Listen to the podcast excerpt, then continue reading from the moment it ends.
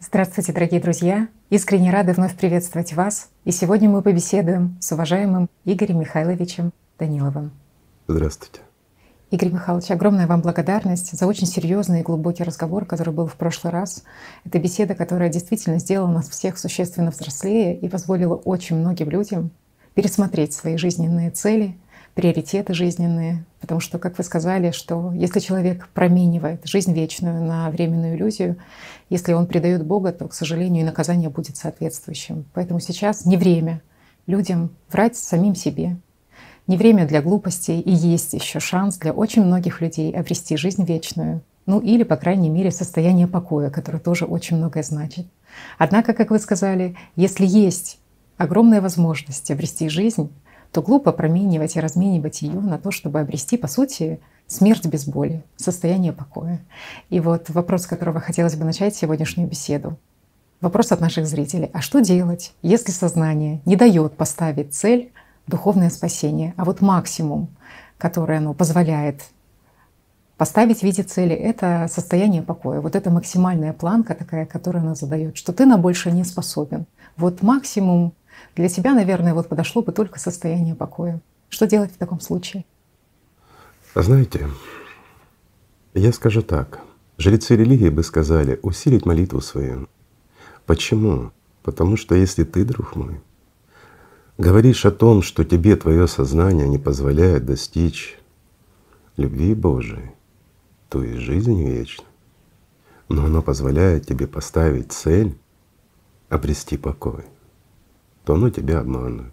Не даст оно тебе ни покоя, не даст оно тебе ничего. Оно соблазнит тебя своими сказками, проблемами, суетой этого мира, чем угодно.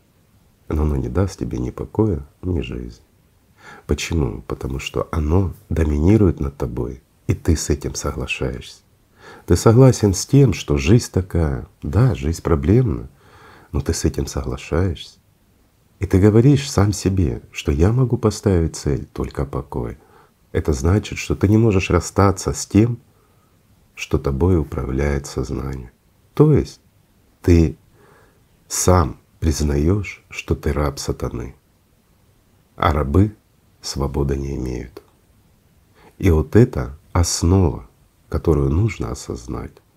И если тебе твое сознание не дает возможности и не позволяет поставить тебе цель, то это уже приговор, с которым ты согласен.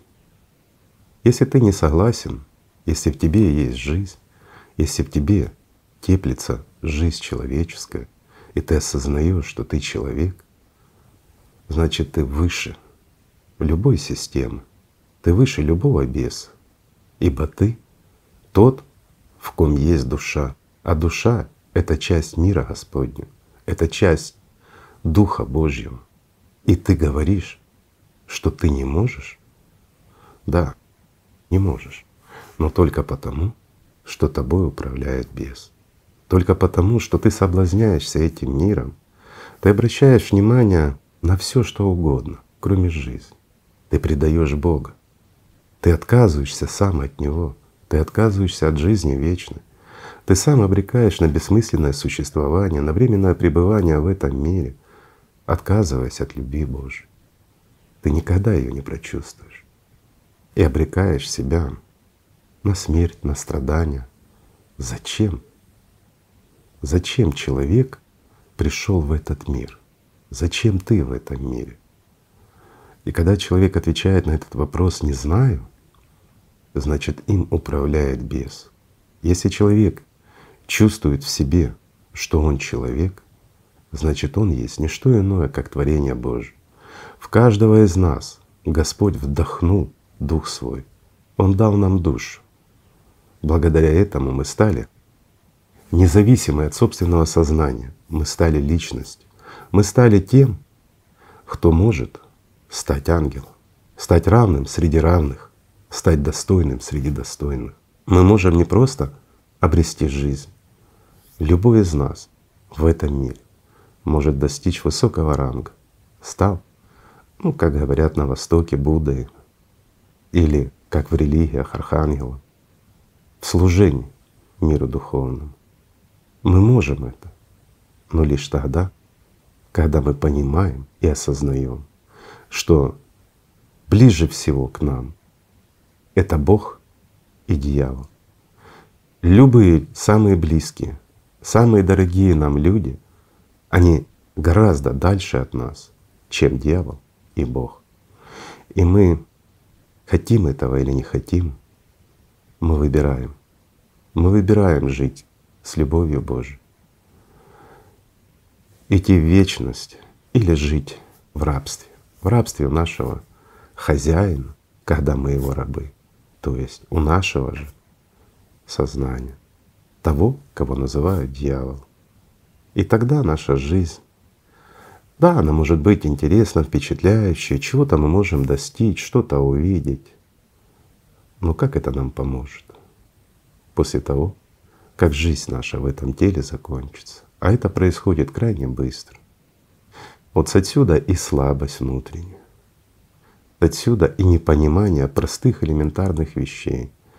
Отсюда у нас много ума, но мало смысла. С отсюда у нас много страхов, но отсутствие любви. С отсюда у нас много гордыни, а внутри пустота. С отсюда мы много говорим, но мало делаем. Видите, как все просто. Если человек считает, что он может заслужить покой, а это очень большая награда, это отсутствие страдания, отсутствие смерти второй, это милость, реальная милость. Потому что даже при покое человек не испытывает страданий. Он просто со смертью тела засыпает и перестает существовать. Его уже не волнует ничего. У него нет страдания, нет переживаний, нет мучений. Это награда, награда для достойных. Но если человек себе ставит такую цель вместо жизни, он никогда не получит этой награды. Ибо он уже заведомо предает Бога. Он променяет любовь Божью на эти временные иллюзии. Да, я понимаю, люди скажут, время такое. Сейчас войны, сейчас нестабильность, но сейчас мир рушится. А еще и климат. эта неизбежность, которая идет от климата, она пугает. И человеку надо как-то приспособиться, плюс семья, дети, еще что-то. Но когда мне этим заниматься? Что? Когда тебе жить? Когда тебе жить в любви Божией? Да вот сейчас и жить, друг мой. Прямо сейчас. Для этого ты здесь. А то, что происходит в мире сием, то, что рушится, все, к чему мы привыкли, то, что климат набирает обороты, и каждый из нас понимает, что это гораздо больше, чем нам говорят. Каждый из нас понимает, что климат ведет к концу этого мира. Цербер без жалости. Это естественно, и об этом предупреждали. Об этом нам говорили в древности. И по сей день мы этого ждали. Все мы. И мы пришли в это время. Ну скажите, разве являться может это причиной того, что мы отказываемся от любви Божией? Мы отказываемся от жизни вечной. Ведь наоборот, это лишь подтверждает то, что пророки были правы. Разве не говорили они о последних днях? Говорили. Разве не говорили они о том, что будут войны, смуты? Говорили. О чем говорили еще пророки? О последних днях. Они говорили, что начнутся смуты, зверь придет в мир сей в виде климатических изменений, уничтожая весь мир. Они говорили, что люди, поддавшись панике, поддавшись слабостям, став рабами шайтана, они начнут убивать друг друга. Они начнут поедать друг друга, в буквальном смысле слова. Будут вламываться в дома и забирать чужие жизни. Просто за глоток воды, кусок хлеба. Просто потому, что они имеют такую возможность. И о чем говорил лучший из людей, пророк Мухаммед. Ведь он говорил, что перед наступлением конца света будут периоды испытаний, подобные мрачной ночи, и человек, который еще утром был верующим, к ночи перестанет быть таковым. А тот, кто вечером был верующим, утром перестанет быть таковым. И он предупреждал, что если даже ворвутся в твой дом, то ты не должен забирать жизнь чужую. Ибо забрав жизнь кого-то, ты за это ответишь. А забрав две жизни, ответишь вдвойне. Он говорил, если ворвутся к вам, то ведите себя подобно лучшим из потомков Адама. Поломайте свой лук, разорвите тетиву и разбейте свой меч о камень.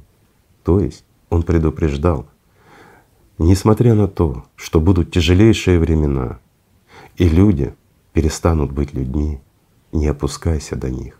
Береги душу свою, береги жизнь настоящую, ведь здесь она временна. И когда приходит конец времен, люди перестают быть людьми. И тогда сатана правит миром сим. Он начинает массово уничтожать людей, превращает людей в зверей, и звери начинают поедать друг друга. То есть мы начинаем убивать себе подобных просто ради того, чтобы выжить, или потому, что мы можем это сделать.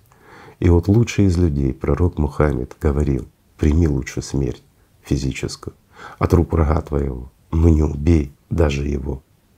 В это время, в последнее время. И тогда тебе воздастся, тогда ты сможешь обрести жизнь гораздо больше, чем то, что ты можешь обрести в этом мире. А став подобным зверем и забирая чужую жизнь, ты долго не проживешь, но мучиться будешь миллионы лет. Ведь это же так. И тогда еще говорили пророки, что в последние времена люди перестанут быть людьми. Настанут такие времена, когда мать, чтобы спасти себя, будет бросать своего ребенка. И вот многие скажут, ну как, мать сможет бросить ребенка? Лучше я умру, но ребенка не брошу. Я буду его защищать до последнего вдоха. Знаете, такой материнский инстинкт. Друзья мои, а можно я открою вам глаза на правду? Ведь сейчас миллионы матерей и отцов бросают своих детей, обрекают их на смерть, на страдания, на проблемы. Это так. И это правда. А знаете, на что променивают эти родители жизнь своих детей? На элементарный покой, на то, чтобы не менять привычный образ жизни, на то, чтобы выглядеть ну, достойно, как они считают, в глазах знакомых и незнакомых им людей. И вот на эту иллюзию, на привычку жить так, как жили, на мнение других людей, родители, любящие, променивают будущее своих детей. Не верите? А это правда. Ведь каждый нормальный человек на сегодняшний день, он понимает, что миру осталось немножко, всего лишь считанные годы, и маленький ребенок не успеет повзрослеть. Даже если он уже подросток, он не успеет насладиться жизнью и сделать что-то значимое в этом мире. Он не успеет даже понять этого мира, как ему придется умереть вместе со всем человечеством. Ведь то, что мы как человечество сейчас реализуем, мы реализуем самый худший сценарий, о котором нас предупреждали пророки, в том числе и лучший из людей, пророк Мухаммед. Он наш общечеловеческий пророк, а не только мусульман, как мы вот считаем. Нет. Он посланник Бога. Бог один. Он пришел сюда и говорил правду. Он говорил правду всему человечеству. И он говорил о том, что в последние времена родители предадут своих детей. Это то пророчество, которое сбывается сейчас. Потому что мы, родители, мы предаем будущее своих детей, мы обмениваем его на то состояние, в котором мы привыкли жить. Да, мы проявляем любовь, мы делаем для детей все, что угодно, мы планируем их будущее, где они будут учиться, как они будут работать. Мы много фантазируем, но мы отворачиваемся от реальности. Мы не противостоим Церберу, климатическому. Ну, многие скажут, а что я могу? Я отвечу так, да, друг мой. Ты можешь много, ты можешь спасти своего ребенка, но ты этого не делаешь. Только лишь потому, что не хочешь изменить свой образ жизни, не хочешь принять правду, не хочешь посмотреть правде, реальности в глаза. Посмотрите, что происходит с климатом. Ведь все видят и понимают, что катаклизмы нарастают. И все понимают, что нет тенденции к их уменьшению, что с каждым годом они становятся более катастрофичны и забирают все больше и больше жизней, и становятся чаще. Проблема нарастает ужасно, как ком. Знаете, как снежный ком, который сброшен с горы, он очень быстро растет. Так и с климатом сейчас.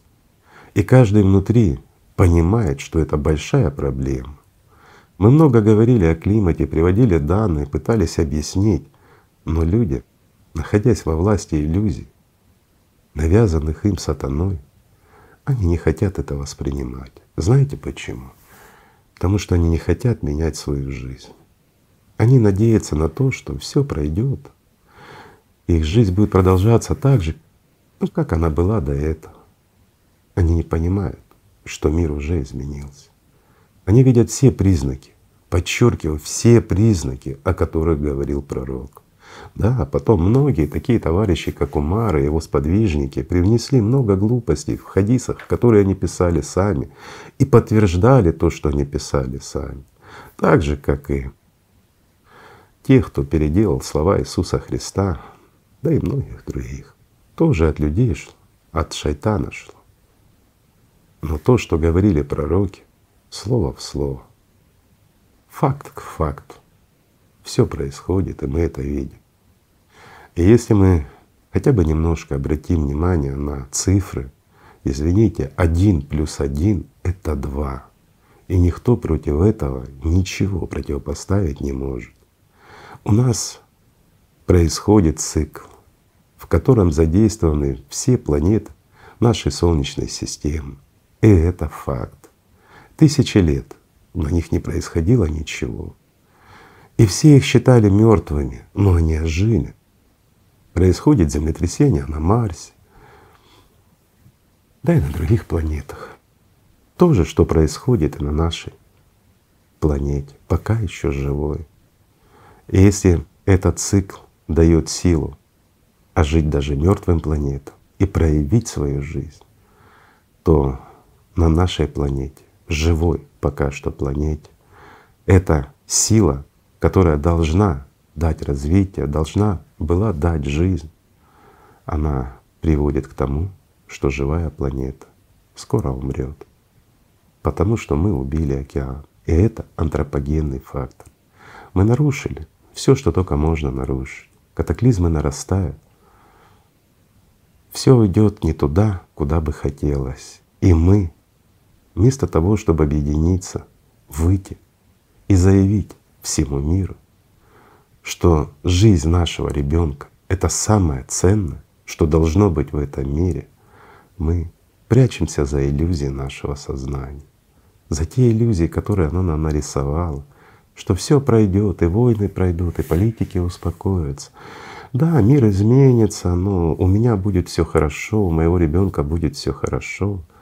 Скажите, разве эта ложь не является приговором для наших детей? Или кто не впадает в эту иллюзию? Почему, видя факты и осознавая, что мир уже не тот, и будущего у детей уже нет при таком сценарии, а это факт который мы знаем. И каждый, даже отрицающий изменения климата, прекрасно понимает, что это так. Мы продаем будущее своих собственных детей прямо сейчас. Скажите, а чуть позже, когда все будет рушиться, и у тебя будет выбор спасти ребенка и умереть самому, или выжить самому, бросив ребенка в пропасть, что сделаешь ты, если сейчас ради комфорта ты лишаешь его будущего. Это так. Мы просто убийцы будущего своих детей. Но мы не хотим этого признавать. Пока мы еще можем говорить, что ну, возможно, это преувеличение. Какое уж преувеличение, когда мы уже реально видим, что это факт. Когда мы все вместе, всем человечеством реализуем самое страшное пророчество наших пророков. Мы реализуем худший сценарий, в котором нет жизни, в котором есть смерть, в котором масса людей, все мы, 8 миллиардов, пойдем на аннигиляцию, на вечное мучение, в бездну. И это мы чувствуем. Но мы хватаемся за иллюзию, которую подсовывает нам наше сознание, что все пройдет. Такое бывало. Я вас разочарую. На этой планете такое впервые. И это мы понимаем, что такое впервые. И Марс нам не урок, который когда-то был живой, а сейчас это просто мертвая планета. Мы не учимся на ошибках других.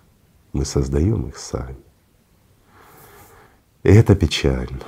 И когда нам сознание рассказывает о том, что максимум, что ты можешь, это выбрать цель покоя.